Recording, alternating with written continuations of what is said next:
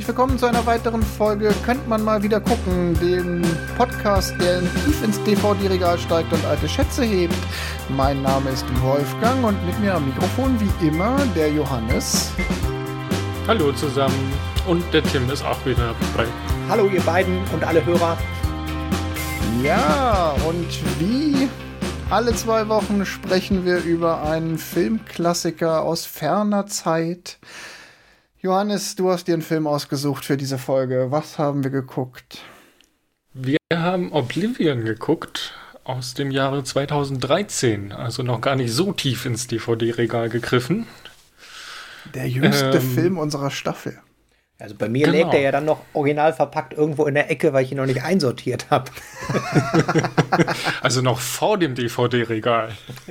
Wobei, der, man könnte ja auch schon sagen, der Film ist immerhin alt genug, dass er noch auf DVD erschienen ist. Das stimmt. Auch die Frage, was machen wir denn dann in Zukunft, wenn wir irgendwann mal so weit sind, dass, dass unsere Hörer DVDs gar nicht mehr kennen, diese Kids von heute. Dann haben wir ganz nach hinten bei Netflix gescrollt. Ja, wir haben ganz nach tief unten in den Netflix-Verlauf gescrollt. Ja, ähm, was ist das für ein Film? Erzähl mal. Ja, das ist äh, ein Film von Joseph Kosinski mit Tom Cruise in der Hauptrolle. Und ansonsten ist auch die, äh, die Besetzung relativ kurz. Also es sind, glaube ich, sieben wirklich äh, benannte äh, Schauspieler, also äh, nicht so viele. Ja, ziemlich kleines Ensemble. Genau. Ähm, ja, worum geht's? Es geht um die Zukunft. Also es ist ein äh, Science-Fiction-Film, spielt im Jahre 2077 und äh, vor 60 Jahren, also 2017, äh, kamen die Aliens und haben den Mond gesprengt.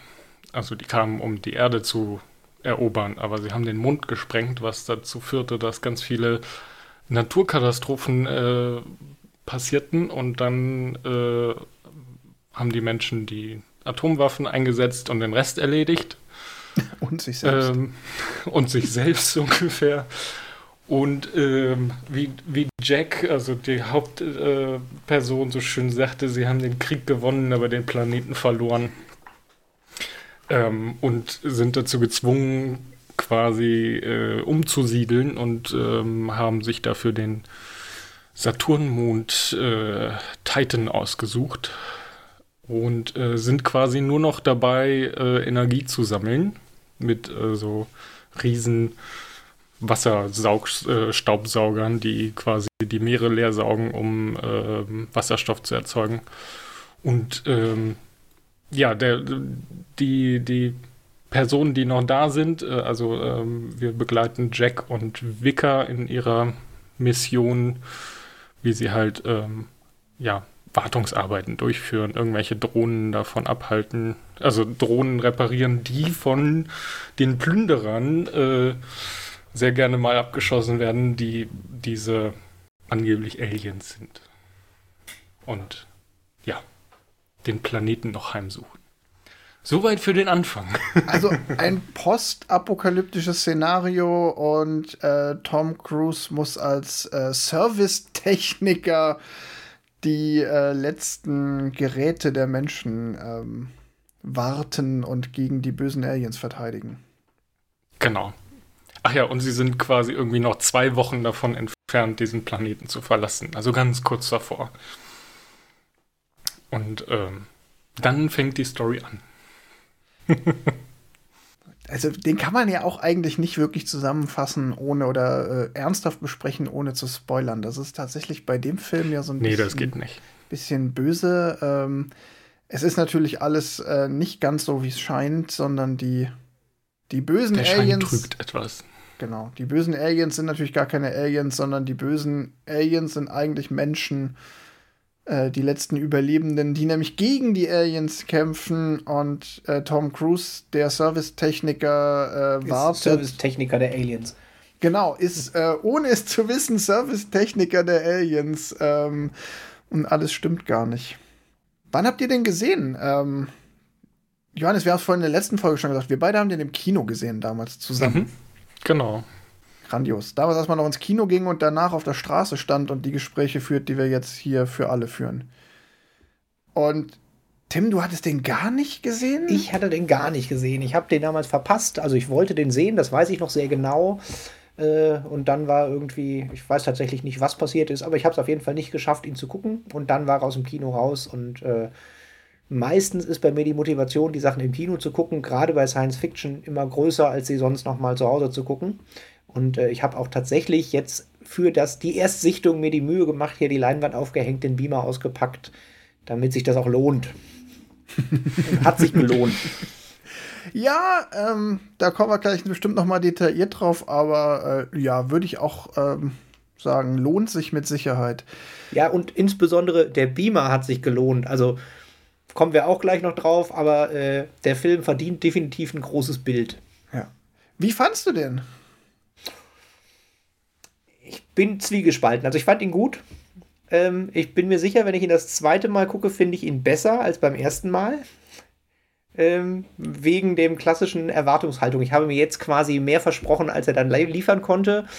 Und ähm, gehe davon aus, wenn ich ihn nochmal gucke und mit der Einstellung hingehe, oh, ich war beim ersten Mal enttäuscht, dann ist er wahrscheinlich sogar besser. Äh, aber ich fand, man konnte ihn sehr gut gucken und insbesondere bildgewaltig. Also ohne jede Frage optisch richtig gut. Johannes, was sagst du nach ja, acht Jahren? Nach acht Jahren kann man den Film mal wieder gucken. Ähm, den kann man eigentlich auch häufiger gucken. Also er, er, macht Spaß zu gucken. Er hat so ein paar Schwachstellen, da kommen wir mit Sicherheit gleich nochmal drauf. Aber so als ersten Eindruck ähm, auf jeden Fall guckt euch den an.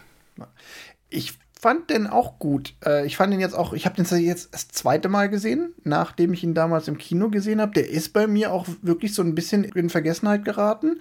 Hab zwischendurch nicht viel drüber nachgedacht, dass ich den ja irgendwann mal gesehen hätte. Ich glaube, weil er mir auch nie im Fernsehen oder beim Streaming oder so prominent begegnet wäre. Aber ich fand den jetzt auch wieder gut und ich verteidige ihn. Ich würde ihn sogar heute, glaube ich, besser bewerten, als ich ihn damals bewertet habe. Aber da können wir gleich noch mal zu kommen. Mhm. Lass uns mal in die Story noch mal ein bisschen tiefer einsteigen. Also wir haben ja schon gesagt, es gibt irgendwie die große Wende. Ähm, ja, nach dem ersten Drittel, so wirklich so der erste klassische Plotpoint ist, dass ähm, die Aliens gar keine Aliens sind, sondern die Aliens sind äh, die letzten verbliebenen Menschen, die sich gegen die Aliens verteidigen.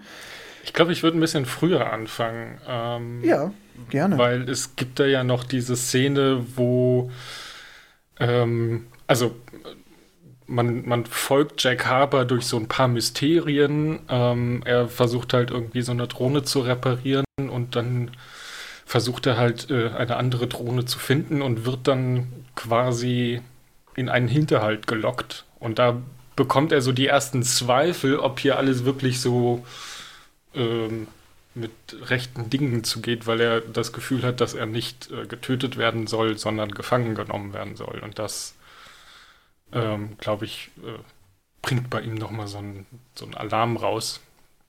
Und dann geht es ja noch weiter, dass es ähm, irgendwie dass diese äh, angeblichen Aliens halt irgendwie ein Schiff aus der aus dem äh, aus der Umlaufbahn oder so runterbringen und er entdeckt halt, dass da Menschen an Bord sind und dass seine Drohnen halt diese Menschen bis auf eine dann halt auch alle umbringen und ich glaube, das ist nochmal so ein wichtiger Punkt, den man nicht vergessen darf. Stimmt, das ist alles noch bevor er eigentlich weiß, dass die ähm, dass die ähm Aliens gar keine Aliens sind. Stimmt, das habe ich schon fast genau. wieder verdrängt, ja. Da passiert noch relativ viel davor. Ja, auch von der Charakterisierung von Jack. Also der, der Charakter, also erstmal, ich packe das jetzt mal hier schon mit hin. Ähm, mein Hauptkritikpunkt ist nämlich tatsächlich, dass ich finde, dass die Charaktere viel mehr Potenzial hatten, als sie ausleben. Und der einzige Charakter, der wirklich charakterisiert ist, ist Jack. Und für den wird relativ viel Zeit aufgewendet, um ihn zu charakterisieren. Und halt auch in der ersten, im ersten Drittel vom Film, dass er halt diese Nostalgie für die untergegangene Welt hat, dass er so ein bisschen in Frage stellt, warum man denn den Krieg gewinnt und den Planet verliert und nicht irgendwie versucht, noch auf dem Planet zu bleiben. Das ist ja alles quasi so in der ersten Hälfte, wo es so diese, diese Trennung gibt zwischen dem entdeckenden Jack, der sich auch nicht an die Regeln hält, und seiner Partnerin äh, oben, oben in der Station.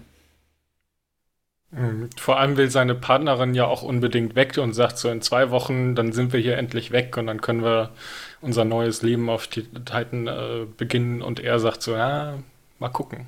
Ja, Weiß es ist ja nicht. so ein bisschen, das ganze Setting, in dem wir uns bewegen, ist ja von Anfang an ähm, sehr steril und sehr künstlich. Ähm, was ja den Film auch fast ein bisschen auszeichnet. Also dafür, dass es halt ein postapokalyptisches Szenario ist, ist alles super clean, super sauber. Also Jack und Vika leben ja in so einer Design, in so einem Designer-Loft, in so einem Tower, wie es auch heißt. Und er fliegt dann irgendwie mit seinem super Hubschrauber-Drohnengefährt äh, über die isländische Landschaft. Und das Ganze gibt einem eigentlich von Anfang an ja so ein bisschen so einen Drive von, ähm, das ist so, so eine Künstlichkeit, so eine Distanz, das ist alles so ein bisschen artifiziell. Und der Jack ist dann ja aber der, der immer wieder äh, Artefakte sucht und findet aus der von der früheren Welt. Irgendwie eine Baseballmütze, ähm, der hat irgendwie eine Topfpflanze, die er dann gießt, die eigentlich in dieser Welt gar nicht mehr existieren sollte. Also so, so Überreste von früher sammelt er so ein bisschen. Ja, er ist so ein bisschen halt immer, oder der, der Film spielte am Anfang sehr mit der Mischung aus, aus Zukunft und Nostalgie. Also, dass die Welt auf dem Tower ist eindeutig die Zukunft und Jack ist Wandler zwischen den Welten und ist halt durchaus da auch in den Resten der alten Welt und ist auch an den Resten der alten Welt und an der Nostalgie von der alten Welt sehr interessiert. Genau, und das ist aber, es kommt auch sofort rüber, dass es was Besonderes ist. Ähm, er verheimlicht das, glaube ich, auch seiner Partnerin weitestgehend. Also, ähm, so, so Artefakte suchen tut er immer, wenn er mal gerade irgendwie fünf Minuten Pause hat und sich unbeobachtet fühlt. Das wird einem auch relativ gut zu verstehen gegeben, ohne dass es so super klar ausgesprochen wird dadurch bekommt das ja schon von Anfang an schon so eine gewisse Mystik. Da gibt es auf jeden Fall noch eine Welt hinter der Fassade. Das schwingt schon von Anfang an, oder schwang für mich schon so von Anfang an mit. Ich weiß nicht, wie es mhm. euch da gegangen ist. Ja, doch, durchaus. Also man, man bekommt auf jeden Fall direkt den äh, am, äh, am Anfang mit, so von wegen, okay, ähm, alles, was du uns jetzt quasi im Prolog erzählt hast, ähm, müssen wir noch mal gucken, ob das alles so äh, Hand und Fuß hat. Also äh, man, man, kommt, man kommt schon ziemlich direkt, äh, also man bekommt suggeriert, dass da vielleicht nicht alles so ähm, stimmt, wie es äh, ja, einem erzählt wird. Das suggeriert ist natürlich auch schon, äh, also das hast du sehr schön formuliert, er sagt es einem. also, das kann das gut ist sein, durchaus das weiß ich jetzt tatsächlich nicht mehr. Äh, es ist quasi die Eröffnungssequenz ist, ich lebe hier in dieser Welt und irgendetwas ist seltsam und ich habe diese Träume, obwohl ich sie nicht haben sollte. Und Ach ja, stimmt, die, die Träume, die habe ich jetzt auch wieder vergessen. Das ist in so einen melancholischen äh, Monolog aus dem Off ganz am Anfang eingebettet, aber es ist äh, schon geschickt gemacht, weil ich kann das verstehen, Johannes, dass du jetzt schon nicht mehr dran erinnerst. Das ist ja ganz oft so, dass diese ähm, die Sätze, die gesagt werden, bevor der Vorhang sich öffnet, die vergisst man halt auch sofort wieder. Und die schwingen aber unterbewusst so mit. Ähm, das schafft der Film schon ganz gut. Das ist, finde ich, da besser gelöst, als wenn sie es irgendwie in einen hölzernen Dialog gepackt hätten, der ja gar nicht gepasst hätte, weil es gibt ja in dem ganzen Szenario am Anfang erstmal nur eine Person, mit der äh, sich Jack Harper überhaupt unterhalten kann, nämlich seine Kollegin äh, Victoria. Also sie sind ja eigentlich zu zweit auf der Welt, wobei auch klar ist, dass es, dass die Welt irgendwie in so Abschnitte unterteilt ist und immer ein Service-Typ sich um einen Abschnitt kümmert. Also dass es noch andere gibt, ist glaube ich schon von Anfang an klar.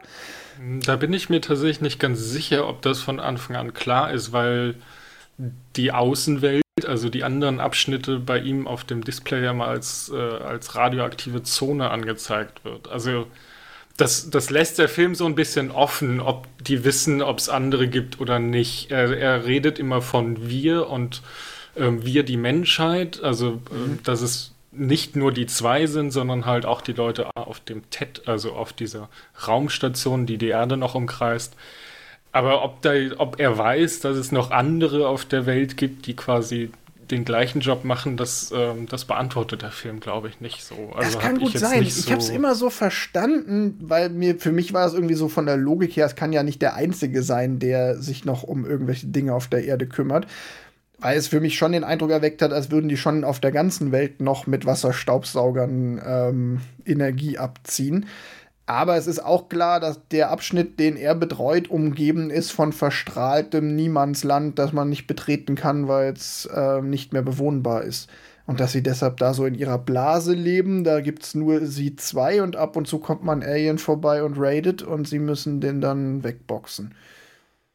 So, das ist ja das Szenario. Aber deshalb ja auch dieses Gefühl so, es gibt da irgendwie so eine Grenze und hinter der Grenze ist was, aber man weiß nicht, was da ist und er hat irgendwie den inneren Drang, da auch nachzusuchen. Und die Vika halt gar nicht, die freut sich, dass sie in zwei Wochen äh, auf äh, Titan abreisen darf und dann ins Paradies kommt, ins lange Versprochene. Weil das ist ja quasi die Belohnung für ihren Dienst auf der Erde, den sie da noch genau. ableisten müssen. Ja, und dann wird er gefangen genommen und äh, als das Licht wieder angeht, steht da Morgan Freeman.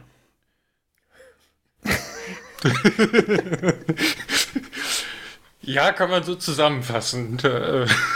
naja, nee, nee, er rettet erst noch also, vorher, vorher noch das mit dem Raumschiff. Hatten wir das? Stimmt, er rettet ja erst noch. Er rettet erst noch seine Ex-Frau. Oh, Spoiler. Also er rettet die Frau, die er seit Anfang an in seinen Erinnerungen sieht, obwohl er quasi vor fünf Jahren das Gehirn, äh, seine Erinnerungen gelöscht hat, äh, sind diese wohl übrig geblieben. Ähm, naja, und dieses Raumschiff, was ich am Anfang mal erwähnt hat, äh, stürzt halt ab und die Drohnen schießen auf die Überlebenspots, Schlafpots. Aber diese Frau äh, kann er retten, weil er sich quasi zwischen Drohne und Schlafpott legen. Jetzt, jetzt hast du aber schon wieder so ein Detail erwähnt, in Anführungszeichen Detail, was eigentlich für die Story super wichtig ist, was wir aber jetzt auch so komplett übergangen haben, nämlich Jack und Rika treten irgendwie ihren Dienst auf der Erde an oder haben irgendwie vor Jahren mal ihren Dienst auf der Erde angetreten und bevor sie das getan haben, wurde ihr Gedächtnis gelöscht. Was irgendwie so als Selbstverständlichkeit natürlich klar, wenn man auf die Erde geht, um die Wasserstaubsauger zu verteidigen, dann muss natürlich vorher das Gedächtnis gelöscht werden.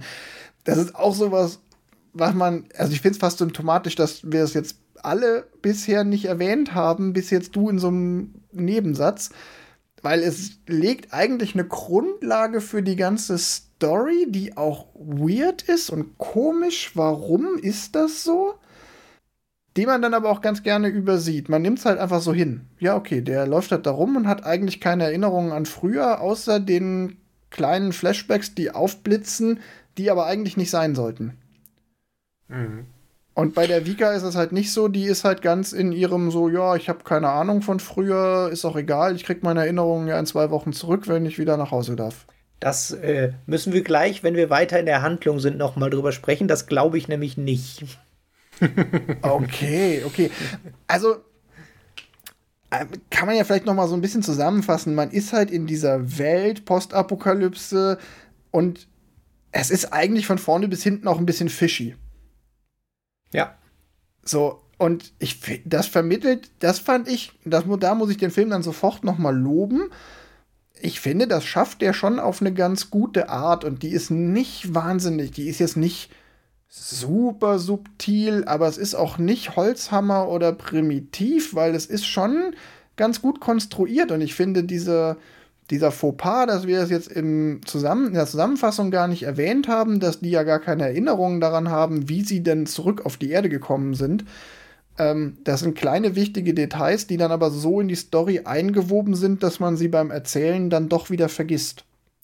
Ja, also tatsächlich, meine erste Assoziation nach den ersten 20 Minuten war tatsächlich bei dem, man rechnet ja mit so einem verrückten Twist. Und meine erste Assoziation war ein, sie ist ein Roboter und sie überwacht ihn ja, ich meine, das ist halt schon auch ein Punkt.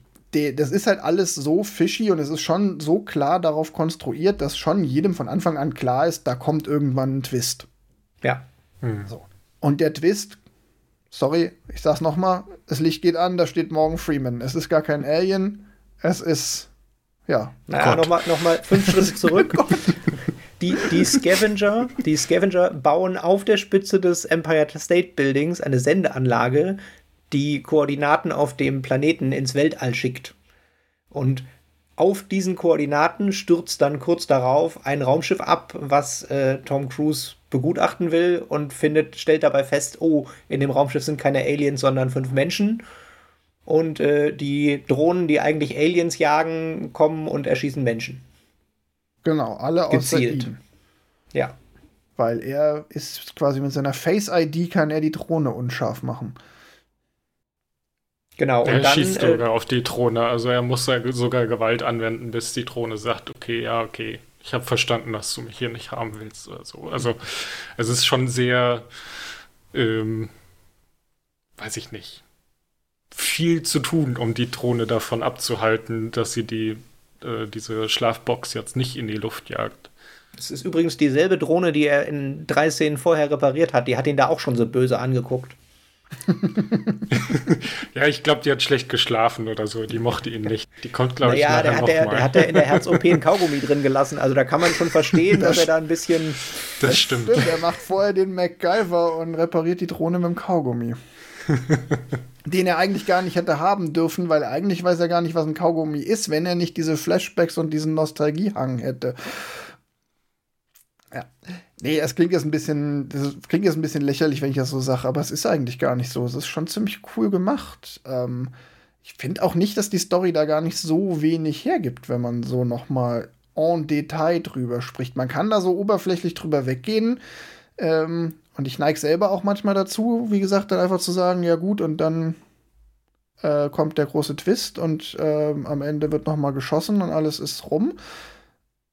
Aber es gibt schon ganz schön viele Details, die die Story überhaupt erst möglich machen, auch in ihrer dann doch, finde ich, vorhandenen Glaubhaftigkeit. Hm. Ja, ich bin immer noch bei der Glaubhaftigkeit. Also, mein, mein Hauptproblem mit dem Film, das ist so eine Mischung aus der Story und der filmischen Umsetzung. Ich benutze es jetzt einfach mal schon mal. Yeah. Ähm, ist, dass das Drehbuch bzw. die Charakterdialoge für meinen Geschmack zu schwach für den Film sind. Also das Drehbuch jetzt nicht von der großen Handlung, sondern das Dialogdrehbuch.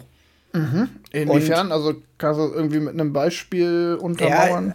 Ja, ich kann es mit einem Beispiel untermauern. Also das offensichtlichste Beispiel, äh, die Frau von Tom Cruise oder die Frau, die aufgetaut wird, äh, spricht sehr wenig und hat eigentlich keine Funktion. Also wenn du jetzt, also sie hat quasi, die ist so ein bisschen so der, der klassische rote Hering. Also der hätte da auch äh, seinen Lieblingsroboter, Teddybär, was auch immer finden können.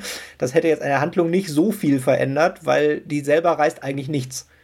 Die ist quasi nur der Auslöser, der quasi seine Transformation weitertreibt und läuft danach dann mit. Und die hätte richtig viel Potenzial gehabt, weil in dem Moment, wo er sie mit nach Hause bringt, äh, ist es ja eigentlich von der Handlung richtig krass, weil du hast ja quasi dieses Dreiecksverhältnis von, ich spoile jetzt, beziehungsweise nimm der Handlung Sachen mhm. voraus.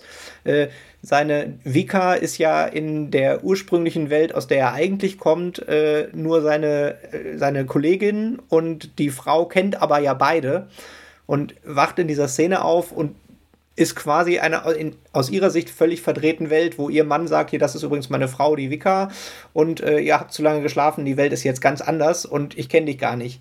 Das ist natürlich noch so ein Detail in der ganzen Story, dass dieses ganze Verhältnis zwischen Tom, also zwischen Jack Harper und der Vika darauf ausgelegt ist, dass die da nicht nur Arbeitskollegen sind, sondern die sind natürlich schon auch ein Ehepaar in ihrem IKEA-Loft äh, im ja. Tower. Und ich muss dir auch recht geben, die eigentliche Frau von Jack Harper, die dann da aus der Schlafkammer auftaucht, die äh, Julia heißt sie, Julia Harper, die verkommt tatsächlich leider im Drehbuch so ein bisschen zur Requisite.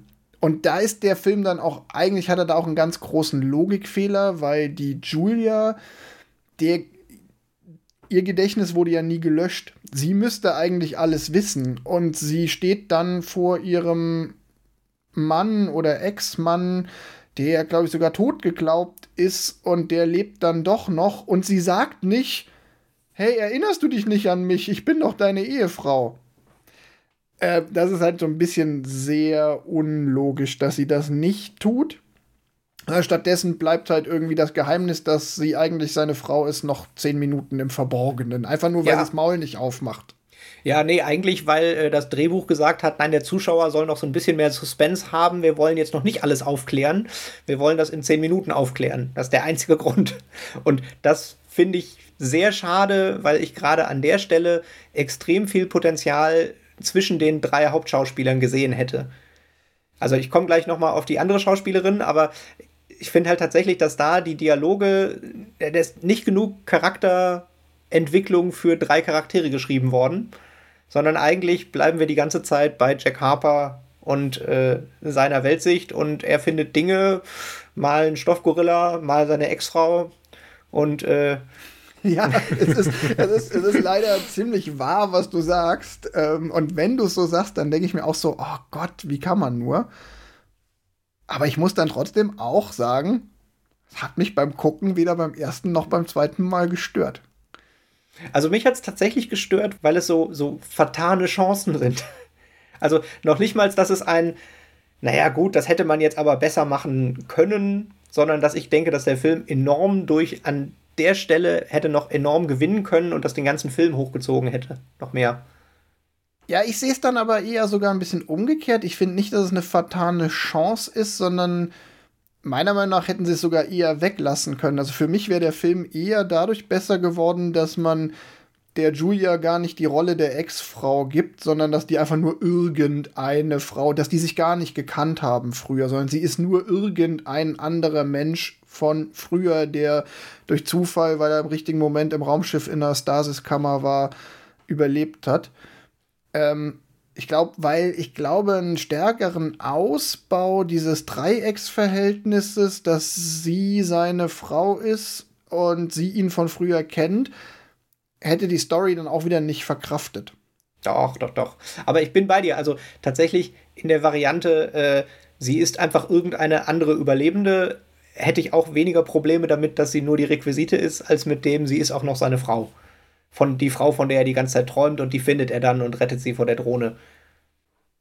Naja, vor allem wacht sie halt ähm, auf mit dem Glauben quasi, also um ein bisschen vorzugreifen, man erfährt am Ende quasi, wie sie auf dieses Raumschiff kam und auch wie Jack quasi zu dem Jack wurde, den wir kennen, in so einer Rückblende. Und eigentlich sind halt irgendwie diese fünf Leute äh, plus Jack und Wicker auf dem Weg nach Titan. Also die sind auf einem Raumschiff, was auf dem Weg nach Titan ist und werden dann quasi aus der Not raus ähm, umgeleitet zu diesem TED, so ein Dreiecks-Raumstation, äh, das plötzlich auf die Erde zukommt.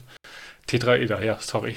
Ich bin da nicht ganz so in der, in der Geometrie. Alles Dreiecke.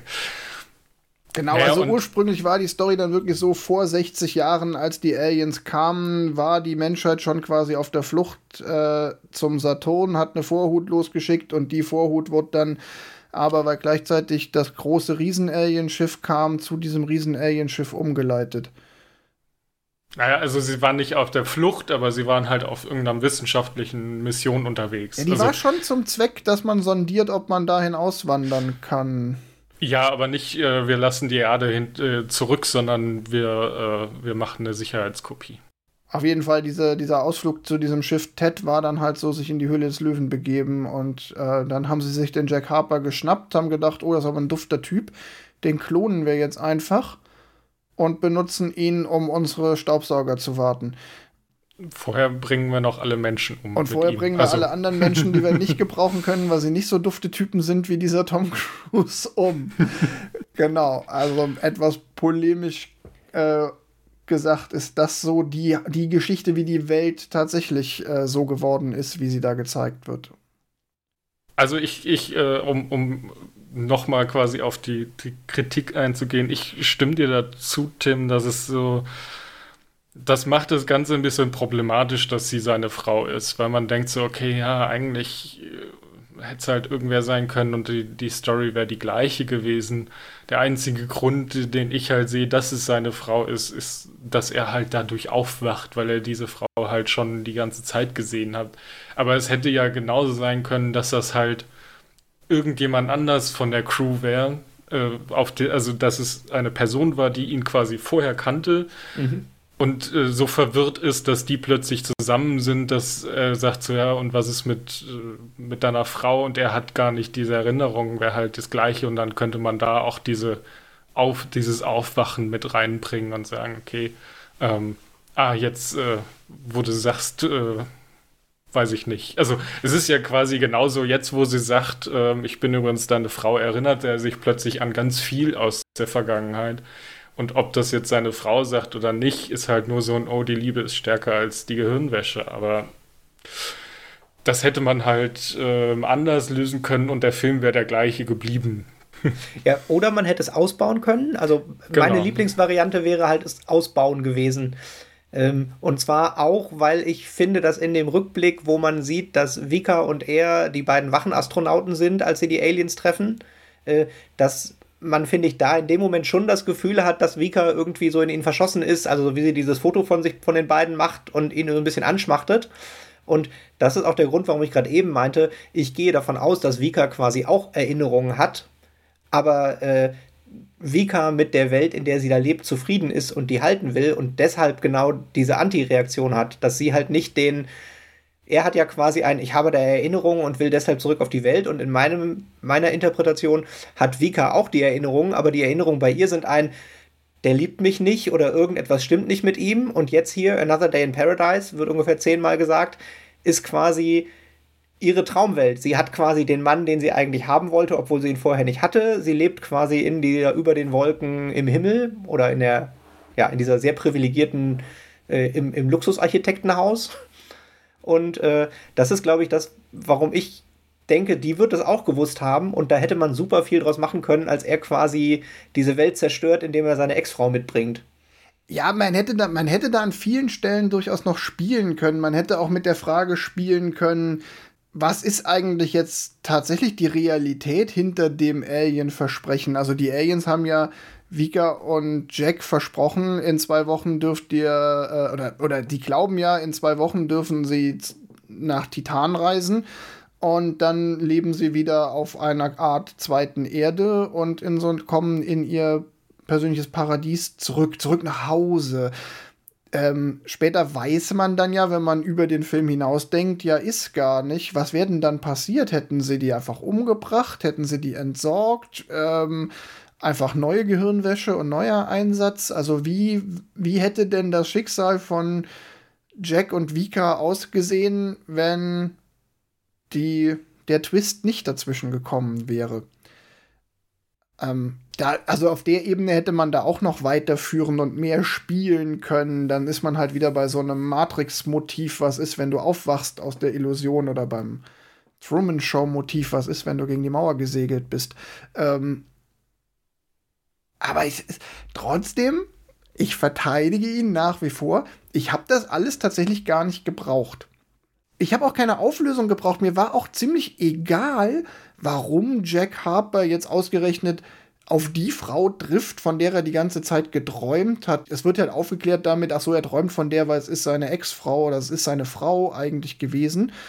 Und als er dann auf die trifft, löst die halt noch ganz viele Erinnerungen auf. Aber diese Auflösung hätte es für mich auch gar nicht gebraucht. Mir hätte auch gereicht, wenn er zufällig nur von einer Frau geträumt hat, die dann rein zufällig so aussieht wie eine völlig fremde Person, die er dann später trifft, weil, ach, da hab ich genug ähm, eine Suspension of Disbelief, dass ich mich darauf einlassen kann, dass äh, ja auch Erinnerungen retrograd sind und erst gebildet werden, wenn es soweit ist, ähm, hätte ich den Film auch abgekauft.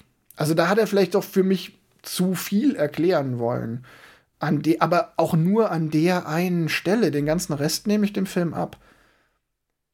Ja, wir, wir, ich glaube, wir jammern hier auf einem sehr hohen Niveau. Also ähm, es ist nicht so, dass der Film deswegen irgendwie super schlecht geworden ist. Äh, er hat da halt sein Potenzial nicht ganz ausgeschöpft. Also ich würde es halt eher aus der Richtung sehen und sagen, ja, schade, er hätte daraus mehr machen können. Er hat weniger gemacht, als man. Deswegen glaube ich auch, Tim kommt dieses, ah, ich war etwas enttäuscht von dem Film. Ja.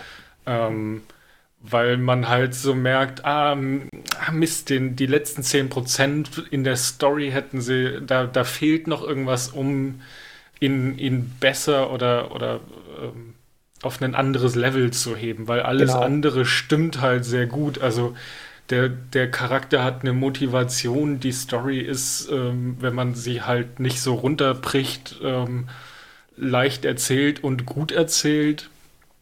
Äh, Visuals kommen wir gleich zu. Ähm, er hat äh, genug, um mich zu fesseln und ich habe überhaupt nicht so das Gefühl, ähm, weiß ich nicht, dass irgendwas jetzt nicht stimmt oder also äh, am Film, nicht in der Story. Also das Gefühl hat man immer, aber ähm, er, er bringt so viel mit und macht dann, geht dann halt nicht ganz bis zum Ende. Ich bin da ganz äh, bei dir. Und ich weiß auch noch ziemlich genau, dass ich damals, als ich aus dem Kino gegangen bin, gesagt habe, oh, der war besser, als ich erwartet hätte. Weil ich damals relativ niedrige Erwartungen daran hatte. Unter anderem auch, weil ich Tom Cruise-Filme äh, generell nicht so gut finde. Also ich habe nichts gegen Tom Cruise, aber dieser eine Gesichtsausdruck, den finde ich ein bisschen anstrengend. Er, er, spielt auch nur sich selbst, also auch in diesem Film. Ja, eben, dieser eine genau. Gesichtsausdruck, der hat halt auch nur den einen. Ähm, Sie haben ihm ja sogar, sie haben ihm sogar das Motorrad für den obligatorischen Tom Cruise fährt Motorrad da reinbauen zu können. Ja, also. Aber er hat halt auch viele Dinge. Es ist halt ein guter Tom Cruise-Film. Also er, äh, er macht nicht den klassischen, äh, je mehr Tom Cruise, desto weniger Physikfehler. Ähm, ja, und deshalb, mein Fazit war damals besser als erwartet. Und jetzt habe ich ihn noch mal geguckt und war wieder super kritisch und dachte mir so, boah, jetzt so mit acht Jahren Abstand, ob ich den dann, ob der mich und eigentlich hat er das gleiche wieder erreicht, weil ich bin wieder mit relativ wenig Erwartung reingegangen und dachte mir am Ende, ey, es ist ein total solider Film, der mich an keiner Stelle genervt hat oder an keiner Stelle dachte ich so, was soll das jetzt? Es gab eine ganz kleine Szene, in der hat er mich kurz verloren. Das war diese Parallelmontage, als sie, ähm, also die Story geht ja am Ende so aus, dass sie, dass er sich den Rebellen natürlich anschließt und er natürlich den Plan der Rebellen, die Aliens mit ihrer Raumstation zu vernichten, ausführt. Wie ist eigentlich auch völlig egal. Auf jeden Fall fliegen sie dann am Ende zu der großen Raumstation und dann gibt es so eine Parallelmontage von damals, als sie zur Raumstation geflogen sind um zu gucken, was das für eine komische Raumstation ist. Und heute, wo sie mit der Bombe an Bord zur Raumstation fliegen. Und in beiden Szenen kommen halt er, Vika und die Julia drin vor. Und einmal halt als ihr altes ehemaliges Ich und einmal als ihr aktuelles Ich. Und da hat er mich ganz kurz verloren, weil ich da ganz kurz den Anschluss verloren habe. So, Moment, in welcher Zeitlinie bin ich jetzt? Weil die auch optisch sehr gleich sind. Im Endeffekt erkennt man immer nur, in welcher Zeit man sich bewegt, weil er in der einen. Die typische Tom Cruise kaputte Nase. Eine Schmarre auf der Nase hat, genau. Und die fand ich handwerklich nicht so cool gemacht, weil vielleicht habe ich aber auch mir im falschen Moment äh, in die Chipstüte gegriffen und habe es deshalb äh, verpasst. Das ist auch kein Riesenfehler, den der Film macht. Spannend, die Szene fand ich tatsächlich handwerklich richtig gut. Also, weil ich so schön fand, wie sie das eingebunden haben, seine Vergangenheit mit der Gegenwart auf dem Weg zur Zerstörung, dass sie quasi halt nicht einen kompletten, wir machen jetzt einen riesen Rückblick hatten, sondern es halt so schön fließend ineinander übergemacht haben. Und ich fand tatsächlich halt auch die Kombination sehr schön aus dem den verschobenen Verhältnissen. Also wo man halt dann sieht, ah, okay, Vika ist gar nicht seine Freundin, sondern ist zu dem Zeitpunkt halt eine Kollegin, die ihn so ein bisschen anschmachtet. Äh, und was ich cool fand, war auch tatsächlich noch der, der Ausstattung, also sowieso die Ausstattung von dem Film ist großartig, äh, aber in der Szene war nämlich immer noch der Wechsel zwischen den Erdenastronauten, hier alle mit Länderflagge, die eine Britin, er Amerikaner, äh, alle in dunkelblau und wie man Menschen kennt. Und in den anderen Szenen hat er ja dieses überall das Tetraeder drauf und alles weiß und clean, auch wenn er sich im Dreck gerobbt hat, noch relativ clean. Und das fand ich cool, weil man halt nochmal den, diese Alien-Technologie oder also dieses super cleane Weiße im Kontrast zu der, der NASA-Raumfahrt irgendwie dann noch, ja, noch außerirdischer wirkte als vorher. Ich glaube auch ehrlich gesagt, dass es meine Schuld war, dass die Szene jetzt beim zweiten Gucken nicht funktioniert hat. Ähm, das ist wahrscheinlich kein ernstzunehmender handwerklicher Fehler. Aber du sprachst ja gerade schon die, die, die Optik an. Da können wir mal kurz äh, vielleicht weg von der Story mehr hin zur, wie ist denn der Film gemacht, kommen. Da ist ja mein Fazit, boah, noch nie sah Postapokalypse so schick aus. Es ist ja. ja alles durchdesignt und auch geil durchdesignt. Also ähm, Art Design ist in dem Film richtig, richtig gut. Ja, also Optik ganz, ganz großartig. Ähm, ich musste ein bisschen schmunzeln. Ich hatte äh, ein bisschen Background nachher noch gelesen. Äh, der, der Regisseur hat quasi an einem Graphic Novel dafür gearbeitet und das ist die Basis für den Film. Und der Architektur, äh, der, der Architektur, ja, der Regisseur war vorher Architekt. Und das passt halt so wie die Faust aufs Auge. Ja, es ist halt echt so, ne, sie leben halt in diesem super cleanen Ikea-Loft, die alles, die, die, diese komische, dieser komische Hubschrauber, Gyrokopter-Ding, mit dem er rumfliegt, sein Faltmotorrad, mit dem er dann über die Dünen brettert, die Drohnen, das sieht alles so ein bisschen es ist so ein bisschen Apple-Design von vor 15 Jahren, als es noch die weißen MacBooks gab. Hm. Was man halt auch noch dazu sagen sollte, ist, dass Joseph Kosinski den Tron Legacy drei Jahre vorher gemacht hat, der halt so einen ähnlichen Stil hat, also auch dieses moderne, clean, ähm, sehr gerade Linien, sehr gerade. Sehr geometrisch. Sehr, genau, sehr geometrische Formen. Ähm, ja, und das, das, ist richtig schick. Und es ist halt, sie haben ja auch Island unglaublich geil. Also der Film ist ja in Island gedreht und sie haben Island unglaublich geil eingesetzt, weil sie einfach diese Aschelandschaft als postapokalyptische Asche benutzt haben und dann ragt halt aus der isländischen ähm, Vulkanaschewüste so der Rest um die Spitze vom Empire State Building raus oder die Säulen von, ähm, von der Brücke, von der Hudson Bay Bridge oder so. Ähm, das ist schon geil gemacht. Ja, und auch, äh, also es liegen Schiffe rum, es liegt irgendwie, es liegen Dinge rum, wo er, wo er mit dem Motorrad drüber fahren kann. Aber die also liegen halt so ultra clean rum, weil sie halt rumliegen, genau. als hätte sie ein Designer da abgelegt. Also ja, daher also wirkt es auch irgendwie surreal künstlich, aber nicht unrealistisch. Das ist irgendwie so eine ganz coole Mischung. Es ist halt nicht dreckig da, ne? Es ist halt so, so super aufgeräumt. Naja, also der Film zeigt uns ja die ganze Zeit, dass die, auf dem Planet einfach nichts ist, was äh, eine, eine Weltbevölkerung unterstützen könnte. Also da liegen zwar ein paar Schiffe und ein paar Gebäude rum, aber da wächst halt nichts. Also wir haben diese Vulkanasche, wir haben Gestein, Geröll, sonst was, aber wenig Vegetation. Also vielleicht mal so ein bisschen Moos, bisschen, bisschen nicht mal Gras. Also ähm, wirklich so eine grüne Schattierung, würde ich es mal nennen. Und, ähm, und trotzdem alles super hübsch, weil es ist halt mhm. Island, ne? Man will da halt eigentlich einen Urlaub machen, auch wenn man weiß, da kann man zwar nicht leben, aber Urlaub machen will man da trotzdem. Ja, auf jeden Fall. Also es ist wirklich äh, ähm, nicht nur äh, auf der einen Seite dieses cleane architektonische Design, sondern auf der anderen Seite halt auch eine atemberaubende Landschaft, auch diese, diese ähm, ja, äh, wie sagt man, diesen Tower, der steht halt über den Wolken, also der guckt halt, der kriegt halt morgens den schönsten Sonnenaufgang der Welt äh, auf so einer Wolkendecke und ähm, die Vicky haben da auch eine halt Terrasse mit Pool. Ja, ja vor allem. Wo man im Sonnenuntergang nackt schwimmen gehen kann und so, ne? Ja, der Pool, der, den, den man von unten durchgucken kann. Also es ist. Ähm, da also wohnt ja halt, keiner mehr. Genau. Aber es ist halt einfach, also ich kann, ich hab's gerade schon gesagt, so äh, Postapokalypse sah noch nie so geil aus, ne? Ja, wo ihr gerade diese Landschaft erwähnt habt, da muss ich noch ein Making-of-Ding, was ich gesehen habe, was ganz spannend ist, filmtechnisch. Ähm, die haben das mit einer Technik gelöst, dass sie quasi diesen, den Operator-Raum oder die Wohnung von denen als Set gebaut haben mit einer 360 Grad Rundumleinwand, auf die sie Sonnenaufgang über irgendeinem Vulkan auf Hawaii oder auch Sonnenuntergang, also drauf hatten. Und äh, was ganz spannend ist, das ist quasi das erste Mal, dass es in dieser Form benutzt wird und ist jetzt beim Mandalorian gerade so der neue heiße Scheiß, mit dem man Science Fiction dreht, weil die Schauspieler dann die Sachen auch sehen. Und das haben die gemacht, damit die Reflexion überall das ist und das Licht so ist, wie, weil das Haus hat ja so viel Glas. Das haben sie quasi nicht beleuchtet, sondern haben sie halt mit einer riesen Leinwand 360 Grad um das Set drumherum. Und äh, sieben Jahre später, na, sechs Jahre später ist es die neue Entdeckung für, wie macht man denn sowas in einer Fernsehserie? Ja, das muss man dem Film wirklich zugutehalten. Der sieht unglaublich gut aus. Die Kamera ist auch gut.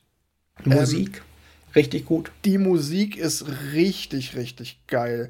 Ähm, ich habe auch irgendwo gelesen, dass Leute, da gibt es auch Leute, die sagen, die den Film überhaupt nicht mögen, die sagen, den kannst du verbrennen, aber der Sound kauft dir den Soundtrack. Naja, der, der, das, äh, da muss ich ja wieder mal den, den Kosinski äh, aus der Tasche ziehen, quasi. Der hat ja auch schon für Tron Legacy den geilsten Soundtrack der Welt produzieren lassen. Das war damals Daft Punk, ne? Genau, und ich bin mir nicht mehr ganz sicher, M83 macht äh, hier den, genau den Mix, den er quasi als, als populären Künstler mit reinbringt. Auch so Elektro, aber richtig gut. Bringt auch so dieses epische super rüber. Also der Soundtrack ist mhm. echt richtig gut. Sowieso der Film ist mit dem, mit dem neuen Tron schon relativ verwandt, inklusive der Schwächen. also ähnlich wie bei Tron bin ich mit einem relativ ähnlichen Gefühl rausgegangen, mit einem, der Film war optisch geil, er hat sich gut geguckt, er hatte aber so ein paar Dinge, wo ich gedacht habe, so, ach, dieser, dieser eine Hauch mehr, das hätte doch, das wäre, hätte doch drin sein müssen. Aber äh, man merkt ja, man kann wahrscheinlich auch einfach nicht in allem gut sein. Also wenn du schon Setdesign, Kamera, Musik und so weiter richtig gut perfekt hinkriegst, dann musst du halt irgendwie in der Story schwächeln genau, oder so. Genau, jetzt mal nicht zu viel verlangen. Dann muss die Story scheiße sein. Als, na. Aber der Kosin, man merkt auch so ein bisschen, dass der Kosinski, der hat ja auch, glaube ich, vorher viel Werbung gemacht, ne? Ja, vor allem prä prämierte Werbung. Also der hat irgendwie den, den cinematischen Trailer zu irgendeinem Halo-Teil gemacht der dann halt auch ausgezeichnet worden ist für die beste Werbung in dem Jahr und so. Also der, der hat sich schon vorher, bevor er in den klassischen Film eingestiegen ist, einen Namen für gute visuelle Umsetzung gemacht. Ja, Videospiel finde ich tatsächlich noch sehr passend dazu, weil ich sag mal, die gleiche Handlung in einem Videospiel wo quasi der Spieler äh, Tom Cruise ist, hätte für mich auch viel besser funktioniert. Weil so eine andere paar Sachen, wo ich drüber gestolpert bin, weiß nicht, waren so Sachen wie, als er das erste Mal auf seinen Doppelgänger trifft, äh, reagiert er da gar nicht drauf, sondern ist innerhalb von einer Zehntelsekunde im Ich kämpfe auf den Tod mit dem Typ, der genauso aussieht wie ich. Und das sind so Sachen, wo in einem Computerspiel wäre es völlig logisch. Uh, da ist der nächste Gegner. Oh, krass, der ist derselbe Weg, der hat die gleichen Werte, das wird ja heftig. Äh, in der Handlung war es so ein bisschen, dass ich dachte, naja, wenn ich meinen Doppelgänger treffe, der zufälligerweise genau das gleiche Raumschiff hat und äh, ich würde den nicht direkt angreifen. Und noch krasser. Du überforderst die, Tom Cruise mit deinen Anforderungen. Ja, ich weiß. Aber äh, noch krasser, die Vicky, die in seinem Kopf seine Freundin ist, die zehn Minuten vorher gestorben ist. Und er fliegt mit dem Raumschiff in den Turm 52 und trifft da Vicky direkt wieder und seine Reaktion ist eher nur so ein Haha, hoffentlich erwischt sie mich nicht, Haha, und keinerlei Emotion zu der Frau. Aber wie gesagt, in einem Computerspiel wäre ich sofort dabei, dass das handlungsmäßig perfekt geht. Aber im Film über so Sachen stolper ich dann eher. Ja, ja. Ich, du bist zu streng. Ich, das war mir alles echt egal. Ich fand es sieht geil aus. Es ist gut gemacht ich, ich habe dem Film seine Wendung abgenommen. Und ja, aber es ist natürlich richtig ähm, so, er ist ja auch nicht so übertrieben gut überall angekommen. Ne? Also der Kosinski hat danach jetzt auch nicht mehr so wahnsinnig viel Bahnbrechendes gemacht. Also es ist kein Film, der irgendwie eine Ära begründet hätte oder äh, er hat ja auch keine Fortsetzung bekommen. äh, so, er ist, glaube ich, nicht gefloppt. Ich habe irgendwo gelesen, dass er schon ein ganz solides Einspielergebnis hatte, aber vielleicht, ich gehe mal davon aus, schon mit Sicherheit weniger, als das Studio vielleicht erwartet hätte, auch bei der Besetzung. Es ist nicht viel draus geworden. Ne? Nicht umsonst habe ich ihn zwischendurch mal acht Jahre lang vergessen. Ja, und äh, nicht umsonst habe ich ihn im Kino verpasst. Das deutet auch so ein bisschen darauf hin, dass er nicht so lange gelaufen ist. Also das ist tatsächlich sowas, wenn ich einen Film verpasse, den ich eigentlich auf meiner Liste habe zu gucken, dann war der schneller aus dem Kino, als ich gedacht habe. Also der Film hat 120 Millionen Dollar gekostet und 286 Millionen Dollar eingespielt. Also er war schon gut erfolgreich dafür. Ja, es ist halt immer ähm, ein bisschen schwierig mit den Zahlen zu bemessen, weil ähm, ich weiß es halt gar nicht, okay, hat jetzt vielleicht das Doppel, zwar das Doppelte eingespielt, aber ist das viel? Da bin ich ehrlich gesagt, habe ich da gar nicht genug. Nee, man darf von. das, glaube ich, man muss das, glaube ich, in absoluten Zahlen und nicht in relativen Zahlen sehen. Also so ein mhm. Studio sagt halt, okay, der hat 300 Millionen eingespielt. Wenn wir das gleiche Geld irgendwie ähm, in den Mission Impossible stecken, dann spielt er das Fünffache ein oder so. Also ja. ich glaube, also, wenn du sagst, okay, Geld der hat doppelt so viel eingespielt, wie er gekostet hat, ja. heißt das für das Studio halt nichts der hat sein Geld wieder reingeholt und die werden sicherlich nicht bereut haben, ihn gemacht zu haben, aber es, er war es jetzt, er war jetzt auch kein so großer Erfolg, dass man gesagt hat, ja yeah, geil, die äh, Kuh müssen wir weiter melken. Nee, also was ich noch ganz spannend fände, wäre die Frage, ob der Film Tom Cruise gebraucht hat oder ob Tom Cruise nicht vielleicht dem Film sogar geschadet hat. Also einfach von der Idee, dass das Publikum von Tom Cruise dann ja doch eher so Mission Impossible Actionkracher sucht und der Film stattdessen halt ja nicht so viel Action hat wie der durchschnittliche Tom Cruise-Film. Ob es da nicht besser gewesen wäre, man nimmt einen Unbekannten oder irgendeinen anderen Charakterdarsteller und gönnt quasi dem Film halt dadurch mehr Freiheit, selbst zu wirken. Ich glaube, also ich glaube nicht, dass der Film Tom Cruise gebraucht hätte. Ich glaube aber, dass der Film jemanden Tom braucht. Tom Cruise hat den Film gebraucht. das sowieso. Der braucht immer Filme. Nee, ich glaube aber, dass der Film jemanden braucht, den man aufs Cover packt, weil der Film hat sonst nichts, womit man werben kann. Also den, den Regisseur, der hat davor einen Film gemacht und der war auch nicht äh, der Hit. Ähm, der, der, der Cast an sich, das sind irgendwie sechs, sieben Leute. Ähm, Musik kannst du schlecht aufs, aufs Cover packen. Also einen ganz unbekannten Schauspieler, glaube ich, hätte es nicht getan. Dann wäre der Film, glaube ich, noch weiter untergegangen. Aber ich glaube, dass es irgendein Schauspieler getan hätte. Es ist vielleicht ein bisschen so ein Paradox, weil ich glaube, der Film wäre ohne Tom Cruise nicht so erfolgreich geworden, weil ich, ich bin mir sicher, dass ganz viele Leute da reingegangen sind, weil Tom Cruise auf dem Cover war und der einfach zieht. Aber ich kann mir sehr gut vorstellen, dass der Film am Ende besser bewertet worden wäre, wenn es nicht Tom Cruise gewesen wäre, der die Hauptrolle spielt, weil der schürt natürlich eine gewisse Erwartungshaltung und das ist der Punkt, an dem der Film scheitert oder eben auch nicht, dass die Leute mit einer viel zu hohen Erwartung, entweder einer falschen Erwartung oder einer zu hohen Erwartung reingehen. Und wenn das irgendwie eine Underdog-Besetzung gewesen wäre, irgendein damals eben noch nicht bekannter Film, dann hätte der Film Potenzial gehabt, den Start für eine große Karriere zu sein. Ja, mhm. also ist ja im Prinzip genau das, was ich jetzt auch für, für mich für den Film sage, dass ich quasi den Film vermutlich beim nächsten Mal besser finde, weil ich mehr erwartet habe. Und genauso geht man natürlich, wenn einen Tom Cruise-Film erwartet, mit einer anderen Erwartung in den Film rein. Ähm, und ich glaube tatsächlich, dass der seriöse Kritiker auch bei, wenn Tom Cruise draufsteht, tendenziell erstmal schon mal so ein bisschen anti ist. Also wenn man sich so anguckt, was so von den Kritikerbewertungen gut ist, die sind ja schon häufig gegen den A-Überstar Genau, es ist halt, es ist halt ein wahnsinnig hochdekorierter Star in einem, auch in seiner Filmografie, nicht herausragenden Film. So, und damit hast du es natürlich immer relativ schwer bei der Kritik. Und dadurch hast du halt kein Potenzial, dass der Film noch wächst, weil er zum Überraschungshit wird.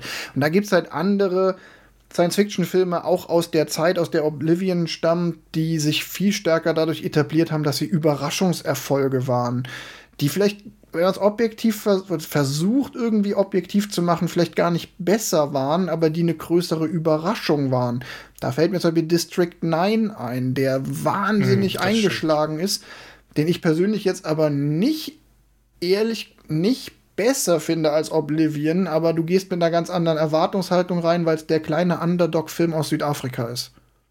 Ja. ja, da hast du auf jeden Fall recht. Also man geht da mit einer Erwartung rein, uh, da spielt Tom Cruise mit ähm, der, der bringt halt was mit. Gut wie schlecht, äh, kommt immer drauf an, wen du fragst. Und ähm, wenn da weiß ich nicht, der Überraschungshit aus Frankreich eine Million Zuschauer oder so draufsteht, ist das halt was eine ganz andere ähm, Aussage als Tom Cruise Oblivion. Also mehr steht, glaube ich, auf dem, äh, auf dem Poster einfach nicht drauf, sondern er ist halt ganz klar, Tom Cruise spielt damit, um diesen Film zu äh, höher zu setzen. Also bestimmt hat er auch selber Interesse dran gehabt oder so, aber ähm, ich bin mir ziemlich sicher, dass es auch eine Marketingentscheidung war, da eine große Schau einen großen Schauspielernamen reinzubringen.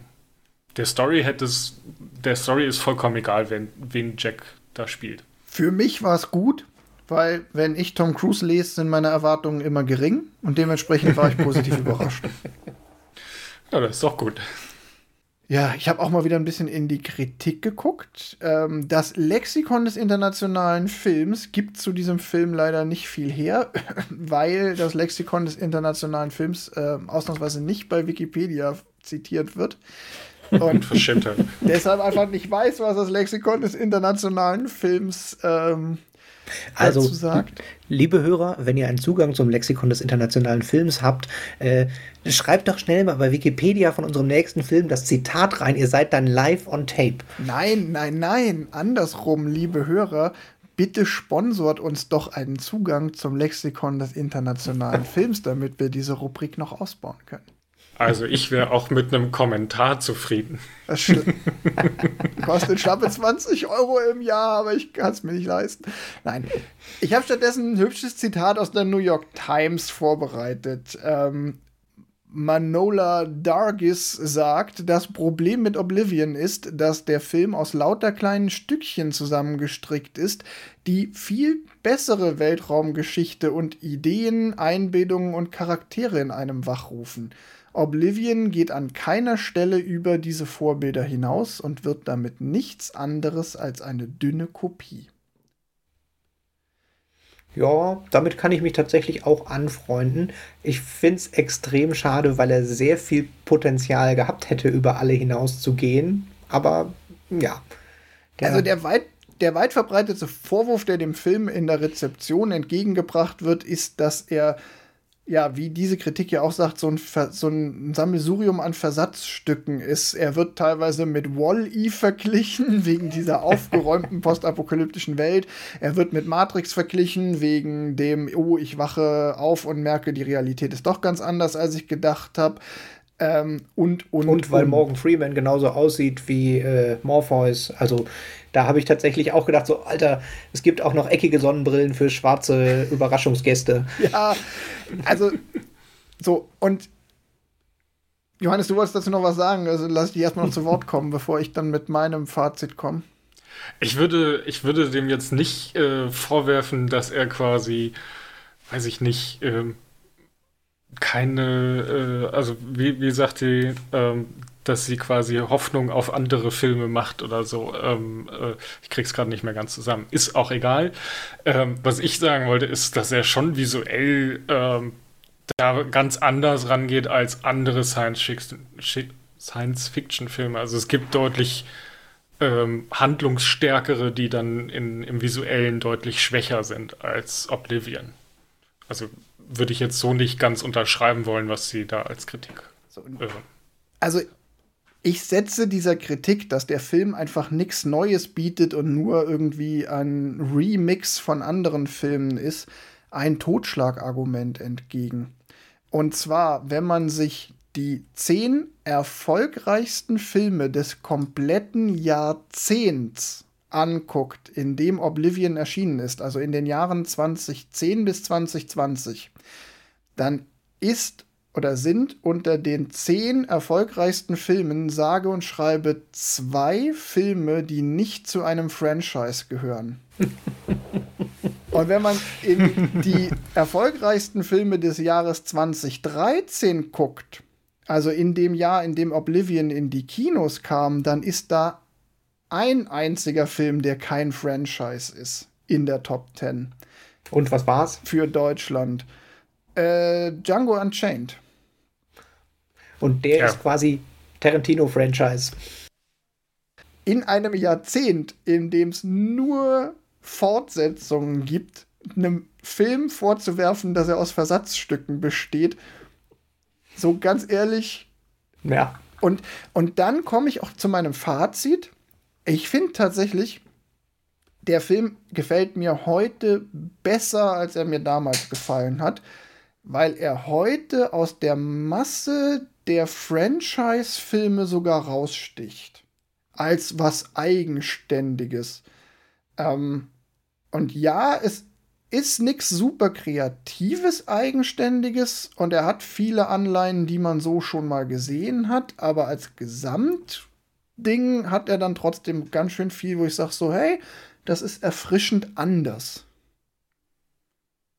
Ja, nicht nur als äh, eigenständige Story, sondern auch als abgeschlossene Story. Das darf man ja jetzt, das muss man ja nochmal hervorheben. Es ist ein Film, der, der hat einen Anfang und ein Ende und man weiß, das ist das Ende. Also Halleluja. viel Fortsetzung funktioniert da nicht, zum Glück, weil man ja. einfach äh, zufrieden aus dem Film geht und sagt, okay, ich habe die Story gesehen, sie hat ein paar Schwächen, aber sie ist vollendet und ich kann sagen, okay, ich muss nicht hoffen, dass quasi er genug äh, Umsatz macht, dass er vielleicht einen zweiten Teil bekommt, weil weiß ich nicht, die Hälfte der Story auf der Strecke geblieben ist. Sie ist schwach, aber sie ist komplett.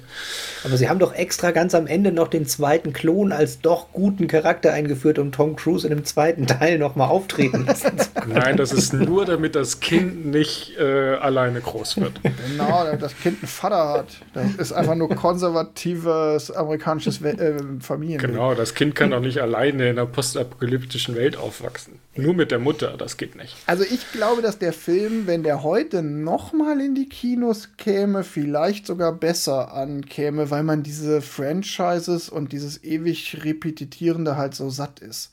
Und das ist er halt dann doch auch wieder nicht, selbst wenn er sich bei ganz vielen Motiven bedient. Nee, er ja. macht viel Eigenes. Das darf man schon ihm zugute also, halten. Also ich gehe tatsächlich für mich auch davon aus, wenn ich den nochmal gucke, ist er besser. Einfach nur aus der eigenen Erwartungshaltung und weil ich quasi dieses, oh, man hätte noch so viel mehr draus machen können, dann ja schon für mich abgeschlossen habe. Und ich würde definitiv sagen, man kann den gucken, mehrfach und äh, ganz definitiv wegen der Optik. Es lohnt sich echt, sich vor den großen Fernseher zu setzen, den Beamer auszupacken, was auch immer. Ist definitiv ein Film für die große Leinwand. Absolut, der ist. Ähm der Schauwert ist einfach richtig gut. Ja, ich finde, also ich kann mich da nur anschließen. Äh, guckt euch den Film an, möglichst groß, möglichst laut. Äh, ja, also er hat einfach super Visuals und die Musik ist auch geil dazu und äh, ich kann ihn nur empfehlen. So. Und wo wir jetzt so viele Filme mit Versatzstücken, die irgendwo anders geklaut haben, geguckt haben, schlage ich vor, dass wir das nächste Mal mal was völlig Eigenständiges angucken. Nein, wir springen vom jüngsten Film in unserer Staffel zum ältesten Film in unserer Staffel und schauen für eine Handvoll Dollar, A Fistful of Dollars mit Clint Eastwood der quasi Begründer des Italo-Westerns ähm, mit allem, was dazugehört. Der Beginn eines neuen Franchise, aber irgendwann in den 60ern. ja, sozusagen. Also es ist ja tatsächlich auch eine Trilogie geworden dann am Ende. Und äh, den haben wir alle nicht gesehen. Ne? Das ist der erste Film, bei dem unser Titel nicht stimmt und wir vom Konzept abweichen. Das ist dann bin mir tatsächlich nicht sicher. Ich habe mal in einem Bildungs Bildungsanstreben Italo-Western geguckt und ich kann es nicht sicher sagen. Äh, Sage ich dann nächste Mal, ob der mir sehr bekannt vorkam oder nicht. Also für alle unter euch, äh, die zuhören, die jünger sind äh, und den Film damals deshalb wie wir nicht im Kino gesehen haben, aber die noch nicht ganz jung sind, äh, zumindest eine Szene kennt man und das ist die aus Zurück in die Zukunft 3. Weil da taucht Clint Eastwood in einer Handvoll Dollar auch auf. Ja, ich bin total gespannt. Also ist der ist halt auch mal wieder ein Film, den ich gar nicht kenne und ein Genre, über das man sicherlich total viel erzählen kann und eine Entstehungsgeschichte. Ja. Ansonsten, wenn ihr nichts mehr zu sagen habt. Nö, ich freue mich auch auf eine Handvoll Dollar. Da bin ich echt. Was ganz Altes wieder ist schön. Ja, ein Film, der älter ist als wir alle zusammen. Äh, naja, fast. also, wer von euch Oblivion gesehen hat, aber ne, es ist ja auch wieder ein Film, über den man vielleicht vortrefflich streiten kann. Lasst uns ruhig mal wissen, wie ihr den fandet. Wenn ihr ihn noch nicht gesehen habt, guckt ihn euch echt mal an. Wir alle drei ja, sagen, kann man dann, dann, wenn ihr den noch nicht gesehen habt, sorry für die Spoiler, das war's jetzt. der Film ist auch, wenn man die Sachen alle kennt, sehenswert. Das ist halt ja. auch so ein Film, der dem Spoiler überhaupt nicht wehtun. Also einfach mal gucken. Ich finde, das ist einfach von den Filmen, die wir bisher besprochen haben, vielleicht so einer der unterschätzteren. Alles klar, dann wünsche ich euch noch eine gute Zeit und ich hoffe, wir hören uns beim nächsten Mal. Bis dann. Tschüss. Bis zum nächsten Mal. Ja, auch von mir bis zum nächsten Mal.